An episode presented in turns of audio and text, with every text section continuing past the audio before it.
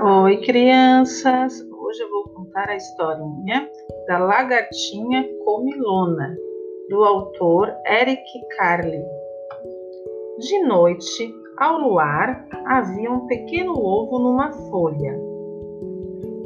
E quando, numa bela manhã de domingo, o sol apareceu, muito brilhante e quente, saiu do ovo. Crack! Uma lagartinha esfomeada. E logo se pôs a caminho em busca de comida.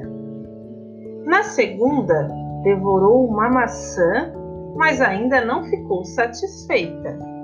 Na terça, devorou duas peras, mas ainda não ficou satisfeita. Na quarta, devorou três ameixas, mas ainda não ficou satisfeita.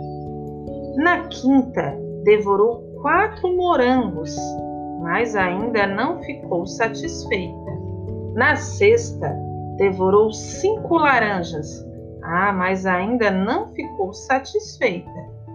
No sábado, devorou uma fatia de bolo de chocolate, um sorvete, um pepino, um pedaço de queijo, outro salame e um chupa-chupa, um pedaço de bolo de frutas, uma salsichinha, um pastel e uma fatia de melancia. Nesta noite, teve dores de barriga. O dia seguinte era de novo domingo. A lagarta devorou uma folha verde e logo se sentiu muito melhor.